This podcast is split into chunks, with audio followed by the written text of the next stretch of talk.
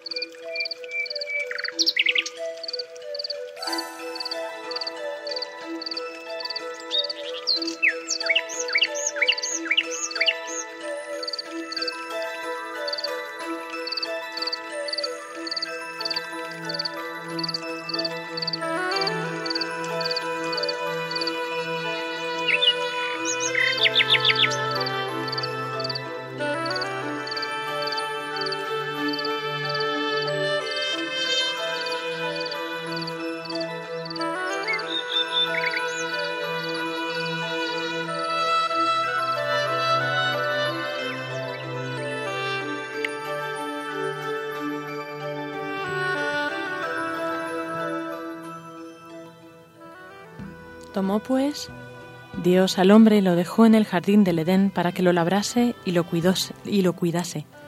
Y Dios impuso al hombre este mandamiento. De cualquier árbol del jardín puedes comer, mas del árbol de la ciencia del bien y del mal no comerás, porque el día que comieres de él, morirás sin remedio. La serpiente era el más astuto de todos los animales del campo que Dios había hecho, y dijo a la mujer, ¿Cómo es que Dios os ha dicho, no comáis de ninguno de los árboles del jardín? Respondió la mujer a la serpiente, Podemos comer del fruto de los árboles del jardín, mas del fruto del árbol que está en medio del jardín ha dicho Dios, no comáis de él, ni lo toquéis, so pena de muerte. Replicó la serpiente a la mujer, De ninguna manera moriréis es que Dios sabe muy bien que el día en que comiereis de él se os abrirán los ojos y seréis como dioses, conocedores del bien y del mal.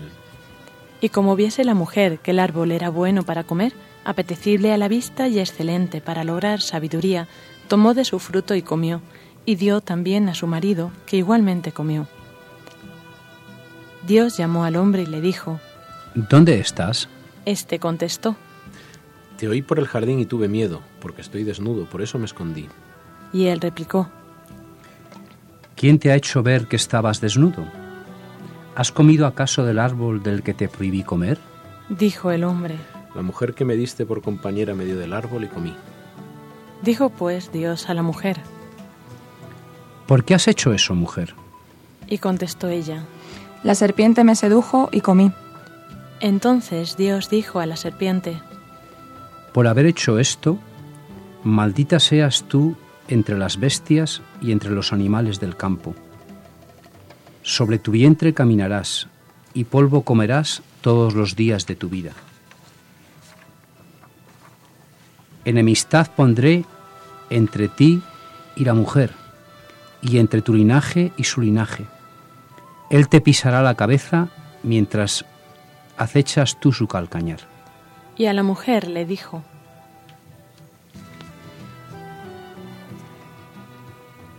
Tantas haré tus fatigas cuantos sean tus embarazos. Con dolor parirás los hijos. Hacia tu marido irá tu apetencia, y él te dominará. Y al hombre le dijo, Por haber escuchado la voz de tu mujer y comido del árbol del que yo te había prohibido comer, maldito sea el suelo por tu causa. Con fatiga sacarás de él el alimento todos los días de tu vida. Espinas y abrojos te producirá, y comerás la hierba del campo. Con el sudor de tu rostro comerás el pan, hasta que vuelvas al suelo, pues de él fuiste tomado, porque eres polvo, y al polvo tornarás. Y lo echó Dios del jardín del Edén para que labrase el suelo donde había sido tomado. Y habiendo expulsado al hombre, puso delante del jardín de Edén querubines y la llama de espada vibrante para guardar el camino del árbol de la vida.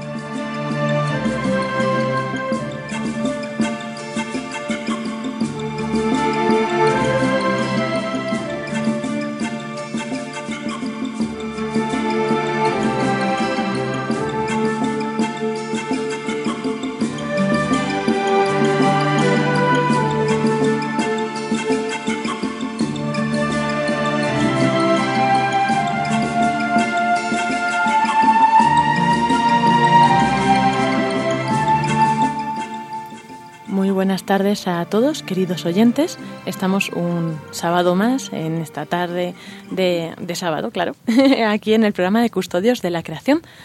Como siempre, tenemos a nuestros colaboradores habituales. Buenas tardes, Paco, ¿qué tal? Buenas tardes, Lorena, aquí en este otoño precioso que Dios nos ha regalado. Sí, ciertamente, eh, precioso el otoño. A mí es mi estación favorita, así que yo estoy contenta. Buenas tardes, Pablo. Hola Lorena, ¿qué tal? Bien, bien. ¿Qué tal estás? ¿Bien? Todo muy bien, gracias a Dios. Sí, un poquillo constipado, pero bueno, Ahí andamos. nada que no tenga cura. Es lo propio el otoño. Y tenemos también a Rebeca. Buenas tardes, Rebeca. Buenas tardes, Lorena. ¿Cómo estás? Muy bien. Bien, un poco agobiada, ¿no? Con las clases. Sí, sí, ya se acerca los exámenes.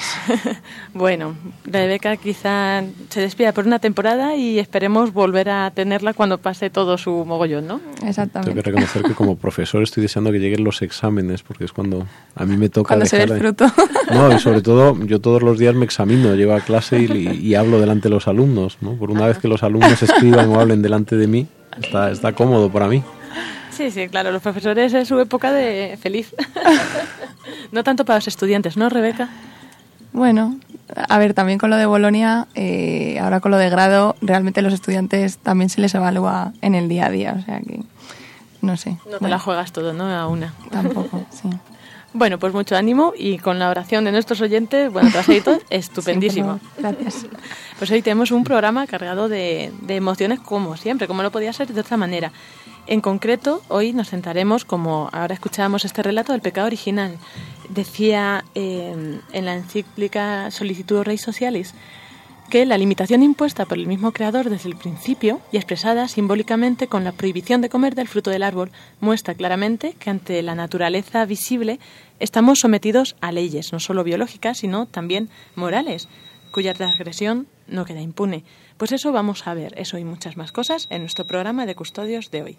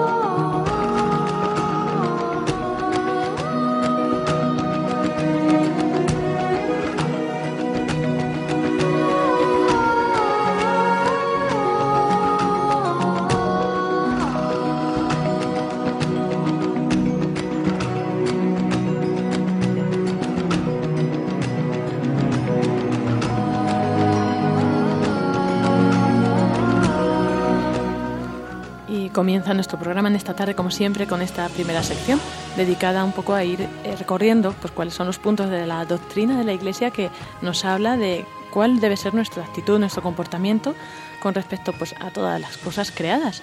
En concreto, hoy, como ya anticipábamos, hablaremos de cómo pues, quedamos con el, esta imagen de esta imagen que es bueno es el pecado original, ¿no? Pero que también hay cosas que no vemos que están afectadas por todo lo que hacemos, ¿no? Y tiene todas sus consecuencias. Pero estoy segura de que Pablo lo va a explicar mil veces mejor. A ver, Pablo, cuéntanos. Bueno, pues otras veces he empezado eh, leyendo algún texto del Papa, pero esta vez voy a contar, voy a empezar por una anécdota. Algo que me pasó hace unos tres años, en el, no más, fue en el 2008, cuando un misionero agustino me pidió que le acompañara a Sierra Leona. Acababa de terminar la guerra, bueno, hacía un año o dos, y me pidió ayuda pues para hacer un plan de desarrollo y relanzar su misión y bueno, pues allá que me fui. Y en España pues contacté con, con algunas empresas y me dijeron, oye, pues ¿por qué no exploras el territorio? Nos interesaría ver si es posible hacer inversiones allí y sobre todo si es posible, pues por ejemplo, llevar plantas que puedan suministrar energía para luego pues eh, traerla de vuelta a España, ¿no? La famosa jatrofa, es una planta energética, ¿no? Aproveché y me reuní con el ministro de Planificación y le conté pues, los, eh, las inquietudes de esta empresa española y me dijo, no te preocupes Pablo, en el norte del país tenemos 60.000 hectáreas que podríamos utilizar para plantar jatrofa. Entonces, como era la zona del misionero, yo me fui para allá y en aquel lugar había 60.000 hectáreas, pero había 60.000 personas viviendo, y personas que vivían pues de lo que cultivaban y en tierras que además, eh, como tristemente sucede en África, no son de ellos, sino que son del Estado. Entonces, eh, cuando vino el ministro a verme, le dije, mire, esto no es posible, aquí hay gente viviendo. Y me dijo, mira Pablo, no te preocupes, tú no entiendes nada. Esto es África. Las tierras son del Estado y el Estado soy yo. Luego, si estos hombres se tienen que ir para el progreso de la nación, yo mandaré Hablaré con mi amigo, el ministro del Ejército, mandaremos unos cuantos tanques y esta gente se irá de aquí, porque es lo que el país necesita. Bueno, pues esto es un... Gracias a Dios aquello no, no prosperó. Esa es la buena noticia. La mala noticia es que hoy en día en África hay muchos millones de hectáreas donde esta negociación sí ha prosperado. Concretamente se llama el acopio de tierras. Hay países pues como Arabia Saudí o India, China, que cultivan sus alimentos en África y hace que las tribus se tengan que desplazar y que la gente que ha vivido durante miles de años en un territorio pues ya no sea su, su dueño, su propietario y se tenga que ir. ¿no? Y esto de algún modo eh, lo, lo, quería ligar con un texto muy bonito de la Solicitud Rei Socialis, porque cuando estamos hablando de medio ambiente no solo estamos hablando necesariamente de, de lo que sucede con los árboles y con las plantas, sino que estamos, eh, estamos ligados, ¿no? Y cuando no se tienen en cuenta las personas, a su dignidad, pues también la naturaleza se, se resiente, ¿no? Hay un... Leo un, un pequeño párrafo de la Solicitud Rei Socialis que dice, dice, en la convicción cada vez mayor también de la limitación de los recursos naturales, algunos de los cuales, mm, como suele decirse, eh, renovables. Usarlos como si fueran inagotables, con dominio absoluto, pone seriamente en peligro su futura disponibilidad, no solo para la generación presente, sino sobre todo para las futuras. Por otra parte, dice, es evidente que el desarrollo, así como la voluntad de planificación que lo dirige, el uso de los recursos y el modo de utilizarlos no están exentos de respetar las reglas morales. Una de estas impone, sin dudas, límite al uso de la naturaleza visible. El dominio confiado al hombre por el Creador no es un poder absoluto, ni se puede hablar de libertad, de usar y abusar o de disponer de las cosas como mejor parezca. Pues, de algún modo, lo que aparece en el, en el libro del Génesis, y en primer lugar en relación al libro del Génesis quiero hacer una apología de la herpetología, las serpientes que son preciosas. Esto de que se vayan arrastrando por ahí no es una maldición, es una quiero decir, puede ser es una metáfora, es una adaptación biológica y verdaderamente las serpientes son criaturas maravillosas y hay una ciencia que las estudia, ¿no? Pues bien, en este, en este relato del Génesis mm, vemos que no podemos transgredir determinadas cosas. No, no podemos llegar a África y decir de ahora en adelante voy a quedarme estas tierras, las voy a cultivar yo, voy a dedicarme a, a pues a, a traer energía a Europa porque la necesito no solo por cuestiones ambientales, sino por, por cuestiones de justicia, ¿no? y de algún modo lo que nos pone delante eh, la doctrina social de la Iglesia es que hay que respetar la naturaleza y sus ciclos. Uno no, no puede violentarlos, no puede decir, pues venga, de ahora en adelante pongo esto a producir, caiga quien caiga, ¿no? Porque en ese momento, como yo podía ver en África, las personas pasaban de ser mm, ciudadanos de una tribu a ser recursos.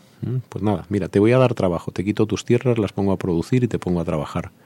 Y se olvida la dignidad, ¿no? Este es un ejemplo, a mi juicio, muy bonito de cómo la dignidad del hombre está ligada a la dignidad de la naturaleza. Necesitamos hacer, también como vuelve a decir la encíclica Solicitud Rei Socialis, modelos de desarrollo que tengan en cuenta los ritmos del hombre, la dignidad del hombre, los ritmos de la naturaleza y la dignidad de la naturaleza. ¿Por qué? Porque si no, como bien dice la Solicitud Rei Socialis, Dice, la limitación impuesta por el Creador desde el principio y expresada simbólicamente con la prohibición de comer del fruto, muestra claramente que ante la naturaleza visible estamos sometidos a leyes, no solo biológicas, sino también morales, cuya transgresión no queda impune. La destrucción de la naturaleza y de la dignidad de las personas acaba teniendo consecuencias para la naturaleza y para nosotros. Sí, además como Juan Pablo II nos recuerda en su primera encíclica Redentor Hominis, dice el dentro de poco santo, parece que somos cada vez más conscientes del hecho de que la explotación de la Tierra, del planeta en que vivimos, exige una planificación racional y honesta. Como muy bien nos ha señalado Pablo, quizá las palabras sean tres. Planificación, racional y honesta porque Dios, el Padre de la creación, nos ha dado la razón para con ella pensar, pero también nos ha dado la voluntad y la voluntad la debemos usar de forma honesta. Y la razón no es solo pensar, la razón es apertura a la realidad, el mirar todos los factores, el llegar a África y decir, vamos a ver aquí qué es lo que tenemos. Pues hay unas tribus, pero también hay unos ecosistemas. ¿Cómo funciona el ecosistema humano? ¿Cómo funciona el ecosistema natural? ¿Cómo genera un desarrollo que haga progresar al, ser humano desde su dignidad, ¿no? Y quizá en otro programa tengamos que hablar de la palabra mágica que utiliza la, la Iglesia para esto, que se llama la subsidiariedad. Es decir, hacer las cosas desde una escala pequeña y haciendo que las responsabilidades recaigan siempre en las personas más locales. Quien tiene que desarrollarse no es otro por mí, soy yo. Es como... Además, Pablo, a los ecologistas nos gusta mucho la frase esa de que lo pequeño es bello, ¿no? Lo pequeño es hermoso, como decía el gran autor Schumacher, budista que posteriormente se convirtió al catolicismo, ¿no? A raíz de, de, profundizar en la problemática energética del planeta, ¿no? Y él eh, desarrolló muchas, muchas ideas. En su libro de Small is Beautiful es una obra de arte que nos ha quedado pero en él, en, este libro, sobre todo aboga por este principio de, subsidiariedad.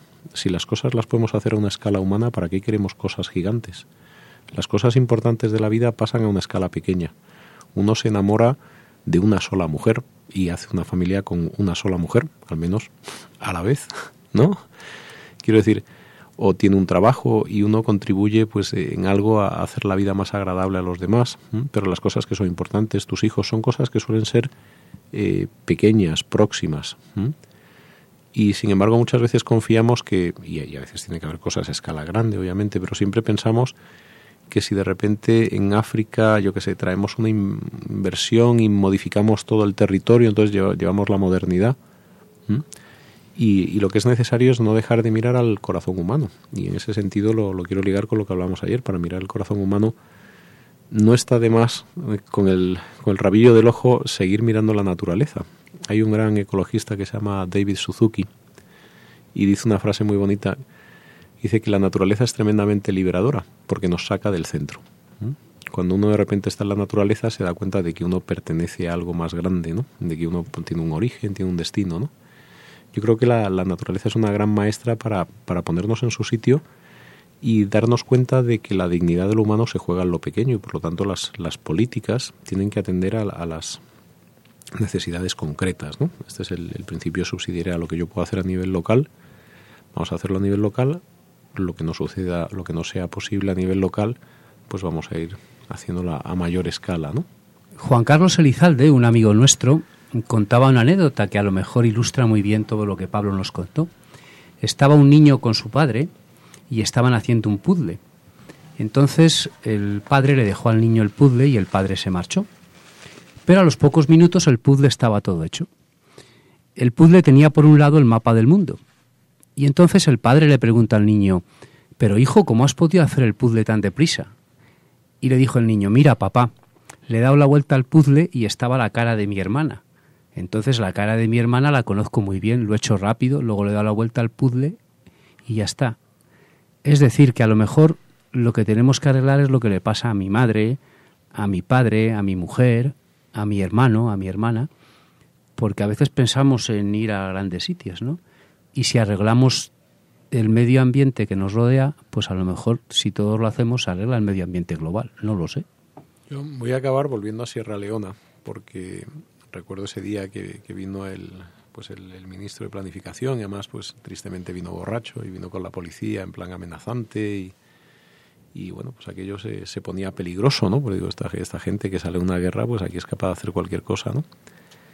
Y entonces me dijo que, que yo era un traidor y un canalla y que cómo podía traicionar así al desarrollo de su país.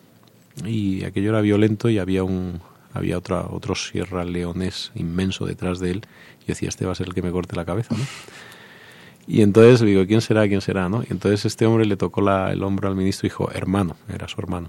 Dice, ¿tú te acuerdas? Dice, lo que han hecho los chinos en nuestro país. Han llegado, han echado a, nuestras, a nuestras tribus, ahora solamente plantan azúcar y, y, nuestra gente vuelve a ser esclavos. Mm, escucha lo que te propone este, este hombre, ¿no? Y yo lo que le proponía era una fórmula muy sencilla, basada en la subsidiariedad. Y yo le decía, dice, vamos a ver, si aquí está bien que vengan empresas, lo importante es que usted no enajene la tierra. Si esto es de las, de las tribus, tendrá que ser de las tribus y usted lo tendrá que reconocer. Ponga usted incentivos para que las tribus planten jatrofa e invite usted a empresas a que compren y procesen esa jatrofa. De ese modo, la gente queda al cuidado de su tierra, que es de algún modo el mandato que nos da el Génesis, ¿no? Estamos en la tierra para labrarla y cuidarla, pero nosotros, no otros por nosotros. Una vez que hemos respetado ese mandato de dignidad humana. Si no hay dignidad humana, ¿quién cuida la naturaleza? Muchas veces Mm, para cuidar algo tienes que sentirlo como propio, por eso aquí hablamos mucho del asombro, de la admiración, pero uno cuida a su hijo y también cuida a otros niños, pero uno siempre cuida a su hijo más, ¿por qué? Porque es suyo, ¿no? Mm, entonces el, el hecho de que la gente diga, bueno, esta es mi tierra, es mía, tengo un vínculo, hace que la cuide, que la comprenda, que la entienda, como pasa con tus hijos, ¿no?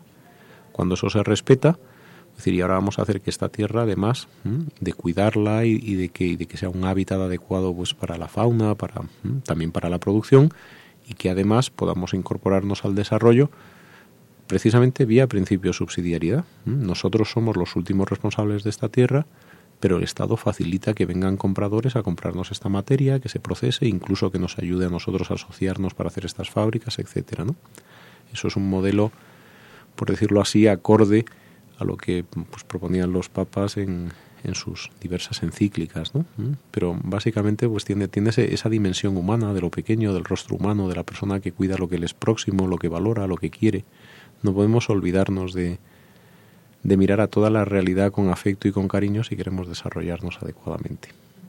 Este ejemplo además me recuerda un poco pues, a lo que hace lo que hace Dios, ¿no? En el Génesis que nos da el, el cuidado de la tierra. O sea, no es que nos la entregue, pues no, estas personas están eh, dando a, las empresas como el uso, pero no como, como propietarias últimas, ¿no? Que es lo que hace el Señor con nosotros, es como esta tierra os la doy para que la aprovechéis, la uséis y tal, pero es un don que nos regala, es una tarea que nos encomienda. Yo recuerdo que estas tribus tenían pues tierras de cultivo, pero tenían una cosa muy bonita que se llamaban los bosques sagrados, que es eh, donde pues ellos dicen que moran los espíritus.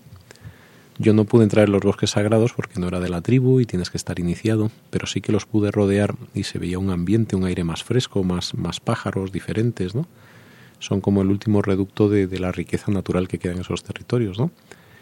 Y es muy bonito precisamente que estos reductos que se han conservado a lo largo de, de miles de años eh, se han conservado precisamente porque eran lugares donde las tribus podían de algún modo ver el rostro de Dios.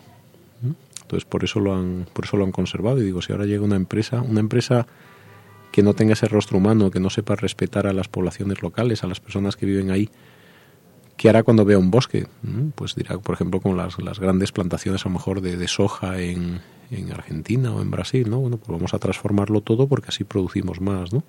Sin embargo, el hombre con su dimensión humana es capaz de apartar un terrenito para encontrar el rostro de Dios y gracias a eso pues sigue habiendo especies animales y vegetales únicas que si no hubieran desaparecido el planeta. ¿no? Es, una, es una moraleja bonita de, de cómo la, las tribus han sabido conservar gracias a un sentido de la trascendencia. Sí, pero además no solo en África. Eh, me contaban, porque lo viví, en Estados Unidos, en el estado de Maine, Maine está muy al norte de Estados Unidos, en el Atlántico, ya casi en Canadá, una visita que hice con los indios Penoskov. Eh, quizá lo más agradable fue visitar una isla en la cual solo vivía el sacerdote católico canadiense con los indios Penoskov.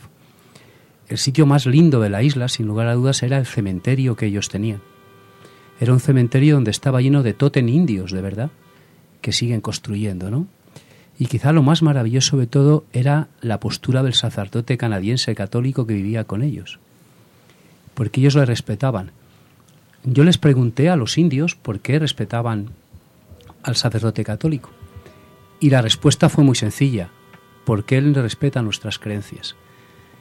Los papas, todos los papas y la Iglesia ha dicho que el respeto tiene que ser una parte importante Pablo nos ha hablado de la subsidiariedad.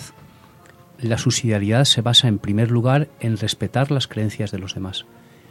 En el momento que nosotros empezamos a pensar que siempre tenemos razón, la hemos perdido. Cuando los jesuitas van a Paraguay, no adoctrinan a nadie, se ponen a tocar los instrumentos en las misiones jesuíticas. Si ahora alguno de ustedes va a Paraguay, todavía se recuerda con cariño la música de los guaraníes, porque los sacerdotes jesuitas la respetaban. Recuerdo en la JMJ una exposición sobre eso precisamente, sobre las reducciones del Paraguay, que explicaba un poco cómo habían respetado esa cultura y desde ahí, aprendiendo todo eso, habían ya eh, mostrado la fe, ¿no? Pero además, Lorena, el futuro va por ahí. Porque cuando una persona se, tiene, se siente respetada, se siente querida. Y cuando una persona se siente querida, es feliz. La alegría está cuando alguien nos quiere y cuando nosotros queremos a alguien. El mayor gozo es que todo un Dios vino al mundo para decirnos que el hombre es creado y que si somos criaturas somos capaces de amar, de amarnos entre nosotros y de amar a lo que nos rodea.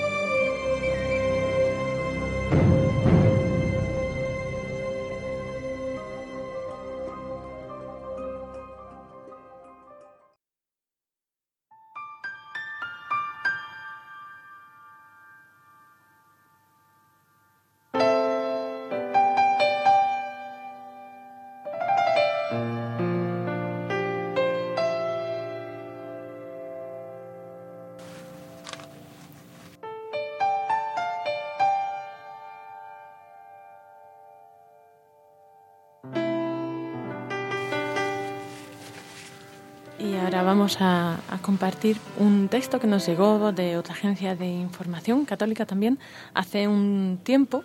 Y bueno, pues ahora eh, nos puede venir muy bien también para, para, entender, pues en este, en el contexto, ¿no? De también que estamos viviendo momentos duros con el tifón Yolanda, pues para unirnos también a nuestros hermanos.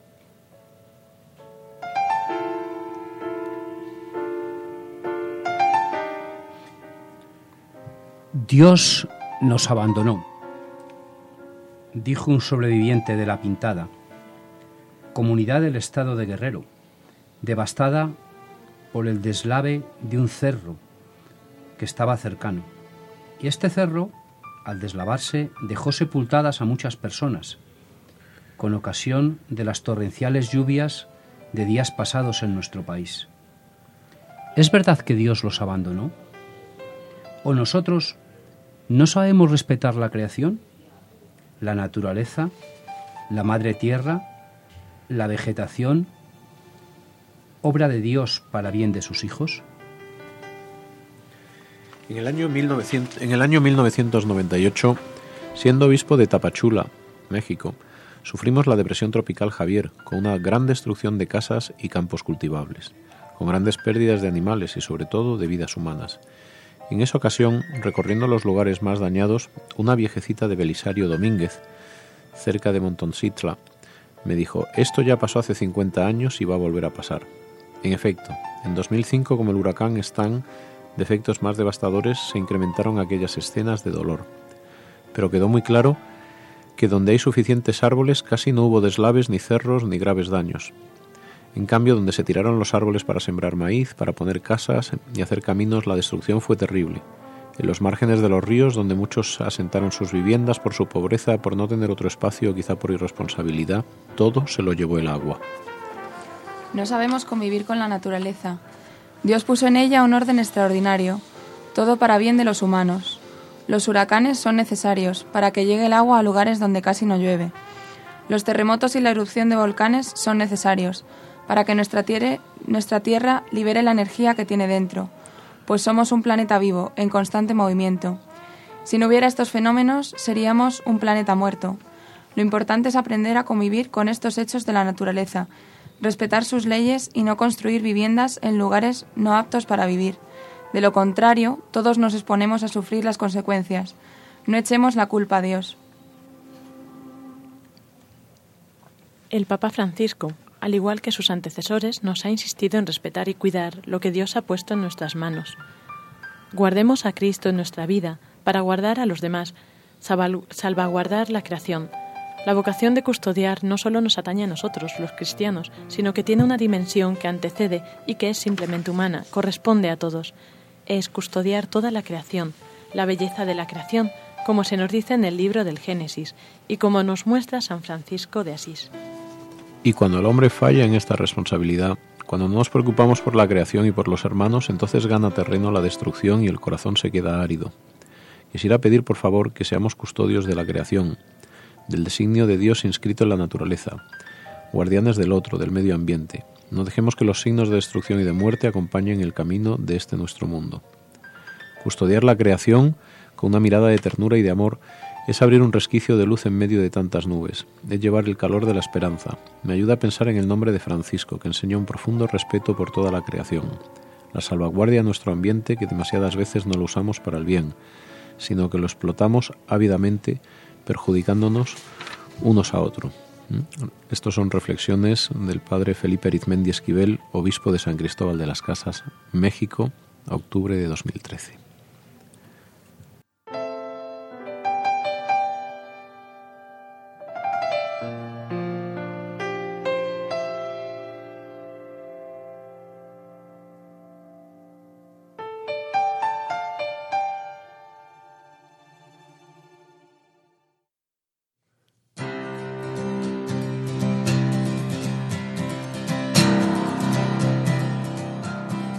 Still my heart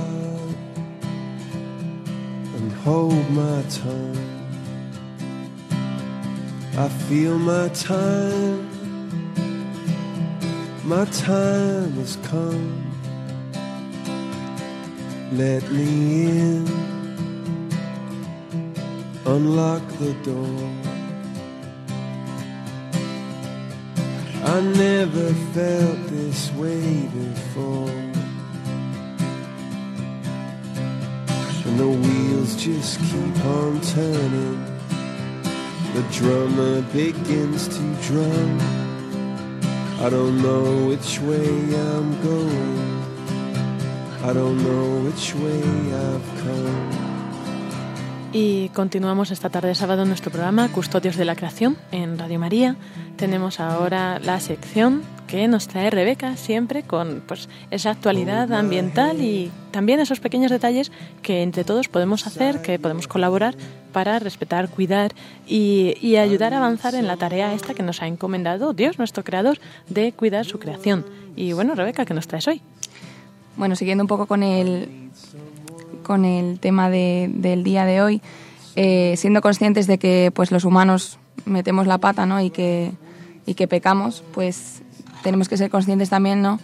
de, que, de que esas faltas, de que esos de que esas caídas grandes o pequeñas pues tienen consecuencias ¿no? y que también pues en la naturaleza afectan ¿no? y, que, y que todo está relacionado ¿no? Em, por eso pues un poco tener ser conscientes ¿no? de que de que el ser humano, también como, como ha explicado Pablo, pues en el caso de Sierra Leona, eh, muchas veces eh, sobreexplotamos todo lo que se nos ha dado, ¿no? Y, y en concreto, pues eh, tener en cuenta dos recursos naturales que, que, tenemos en la naturaleza, ¿no? Como son el agua y, los bosques, y, y, de los cuales, pues, pues somos custodios en mayor o menor medida, ¿no? Seamos estudiantes, seamos eh, presidentes del gobierno, pues eh, todos nuestros actos tienen repercusiones, ¿no? Entonces eh, hay que ser conscientes, ¿no? De que, de que, pues, que con, esos actos hay a veces, pues eso, que, rompemos los ritmos y equilibrios de, del ecosistema en el que vivimos, ¿no? Porque la naturaleza tiene sus ciclos, ¿no? como estudiamos en el colegio, pues el ciclo del agua, ¿no? El agua es la base de la vida y, y partiendo de esta base debemos tener en cuenta eh, pues sus ciclos y, sus ritmos. ¿no? Eh, en el caso del agua, eh, somos conscientes de que el derroche de la misma pues conlleva un gasto enorme de este recurso natural renovable. Sí es renovable, pero como casi todo, no es ilimitado, y al menos a corto plazo. ¿no? Los ríos necesitan tiempo para restablecer su caudal, renovarse, y aunque tienen una tasa de renovación elevada, ¿no? con respecto, por ejemplo, al, a los océanos o, a, otros, eh, a otros tipos de hábitats o ecosistemas, pues hay que ser conscientes de que en zonas concretas de donde, donde el clima no, no pues es más, más seco, donde hay menor eh, porcentaje de, lluvias, pues que este, este recurso es más limitado, ¿no? Y, por eso, pues por ejemplo, eh, el hombre muchas veces peca de, de, situar empresas o de situar mm, eh, fuentes de, negocio donde, donde no debería situarlas porque dañan eh, excesivamente la naturaleza, como son, por ejemplo, campos de golf en, sitios donde, donde el clima no acompaña. ¿no? Y, bueno, pues es un poquito ser conscientes de, que hay a veces pues, que se realizan proyectos o que aparentemente pues, tienen muy... Mm, económicamente eh, son positivos, pero que, que realmente son insostenibles porque por ejemplo con pues eso el, caso de los campos de golf en zonas donde donde no hay eh, tanta dando tanto porcentaje de lluvias pues eh, lógicamente eso no no tiene no tiene mucho sentido no y que claro económicamente pues se apoya pero que, tenemos que ser conscientes de que de que no, de, no de que, de que, no se pueden hacer esas cosas en, en, en terrenos donde no se puede sostener no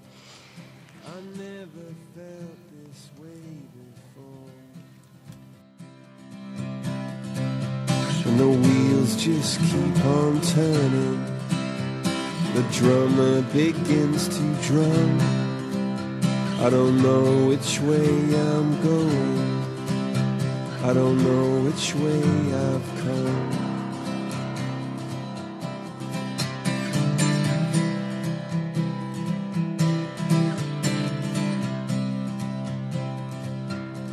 Hold my head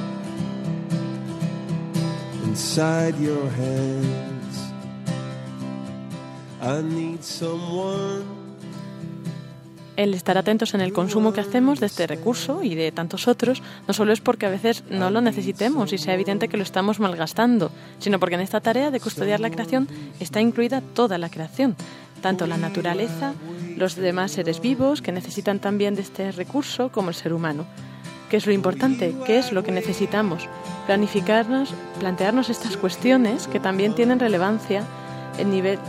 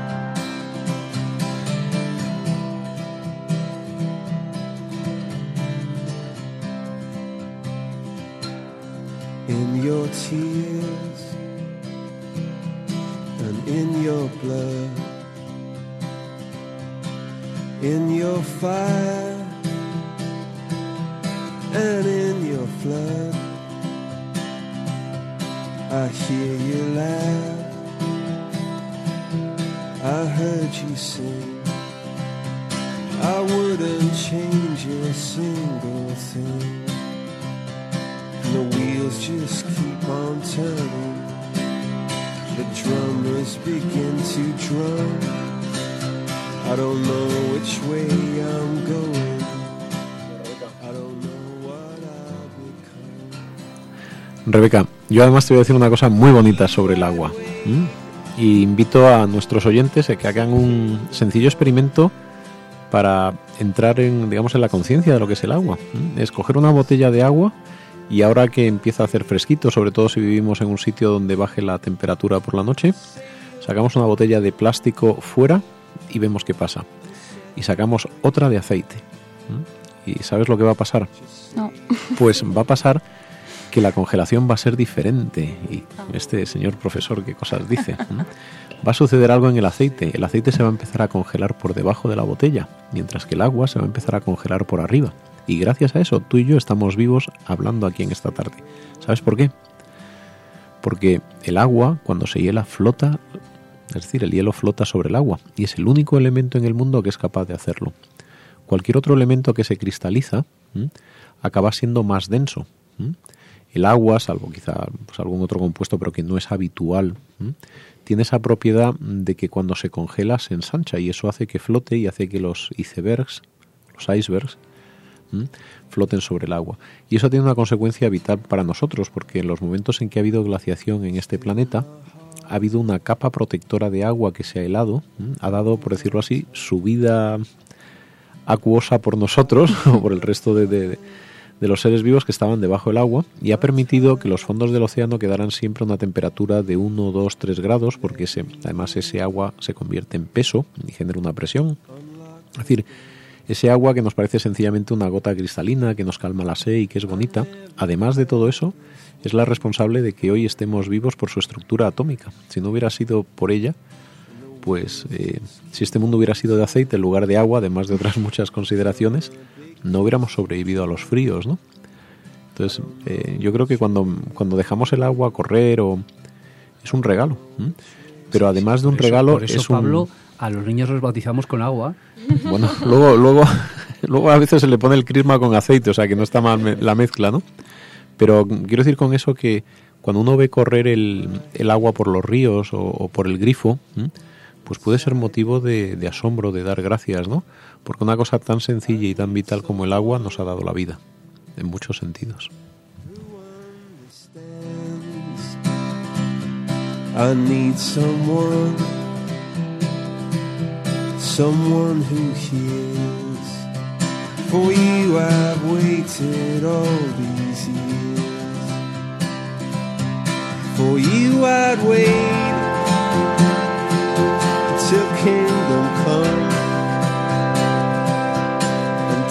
My day,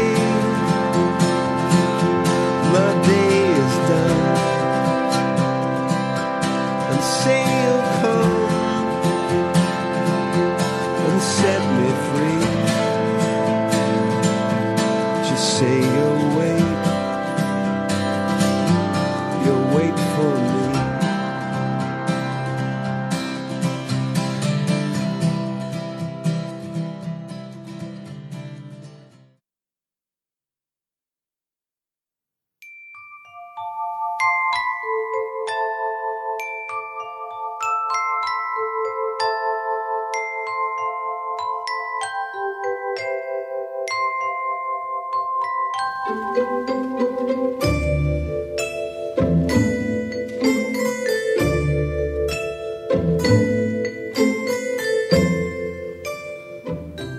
para concluir este programa de hoy, pues nos quedamos con, con un par de, conclusiones, compromisos que, que vienen al hilo de, pues de lo que antes también hablábamos del tifón Yolanda. Ante la emergencia de los damnificados hay que abrir el corazón y hacerles llegar nuestra generosa ayuda, no podemos ver tantas escenas de sufrimiento y quedarnos cómoda y egoístamente sin hacer nada, tampoco limitarnos a buscar culpables de estas tragedias. Hay que revisarnos todos para analizar cómo estamos respetando la creación, obra de Dios para nuestro bien. Al buscar un lugar para vivir, hay que preguntarse si es seguro, si no está en márgenes de ríos, si no es un humedal expuesto a inundaciones, si no está en cerros en declive, y no tirar basura ni árboles irresponsablemente, sino sembrar los que más se puedan. Son los mejores filtros para procesar el agua, aunque caiga en abundancia, es benéfica y no destructora si hay árboles. Nos unimos en, oración todos para todas las víctimas y de este tifón y de tantos otros que muchas veces no, no, llegan o a lo mejor no son tan fuertes y por eso no tienen tanto impacto, pero, pero siempre tantas víctimas que hay de estos desastres naturales. Concluimos encomendando todo esto a todos vosotros, que esperamos que hayáis disfrutado con nuestro programa eh, y concluimos con la oración de San Francisco de Asís, del Cántico del Hermano Sol. Un momento que Pablo nos quiere decir algo más. No, antes, antes de concluir, yo pedir a nuestros oyentes pues que tengan un, una pequeña oración por todas esas víctimas, porque a veces pues uno puede construir cerca de un río, puede evitar, pero hay cosas que desgraciadamente en la vida no se evitan. Un tifón pues sucede y, llega un momento donde el ser humano dices, bueno, esto no es que yo lo haya hecho mal, es que esto ha pasado, es el y, la vida tiene un componente de misterio, por eso pues también tenemos que pedir por, por todas las víctimas y también para que la misericordia del Señor tenga la última palabra más allá de cualquier devastación. Muchas gracias, Pablo.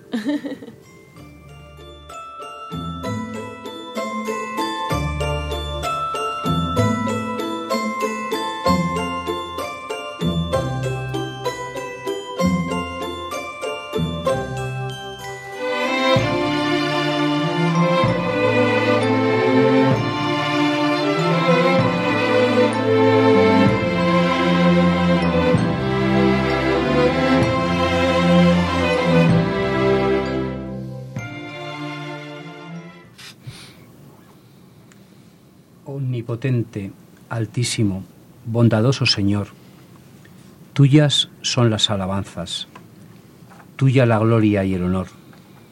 Tan solo tú eres digno de toda bendición, y nunca es digno el hombre de hacer de ti mención. Loado seas por toda criatura, mi Señor, y en especial loado por el hermano Sol, que alumbra y que abre el día, y es bello en su esplendor, y lleva por los cielos noticia de su autor. Y por la hermana luna, de blanca luz menor, y las estrellas claras que tu poder creó, tan limpias, tan hermosas, tan vivas como son, y brillan en los cielos, loado mi Señor. Y por la hermana agua, preciosa en su candor, que es útil, casta, humilde, loado mi Señor, por el hermano fuego, que alumbra al irse el sol, y es fuerte, hermoso, alegre, loado mi Señor. Y por la hermana tierra, que es toda bendición, la hermana madre tierra, que da en toda ocasión las hierbas y los frutos y las flores de color, y nos sustenta y nos rige, loado seas, mi Señor.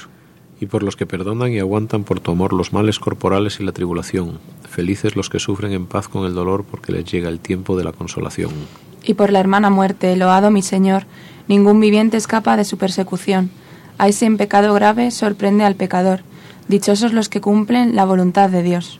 No probarán la muerte de la condenación. Servidle con ternura y humilde corazón. Agradeced sus dones, cantad su creación. Las criaturas todas load a mi Señor. Amén.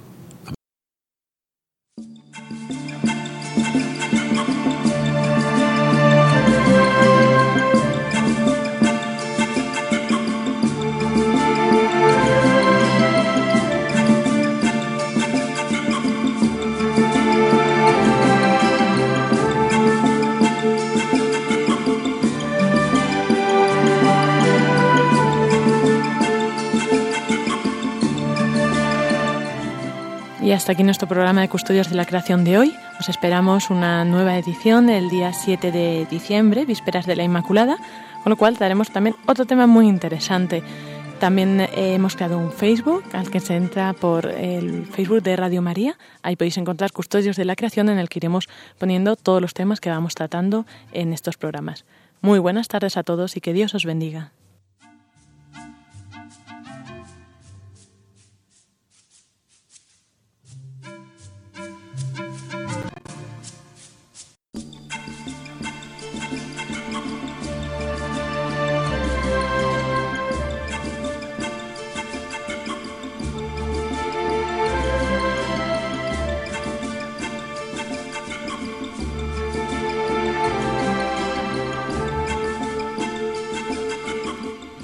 Les hemos ofrecido Custodios de la Creación, un programa enmarcado dentro de la sección El hombre en la Tierra y dirigido por Pablo Martínez de Anguita y Lorena del Rey.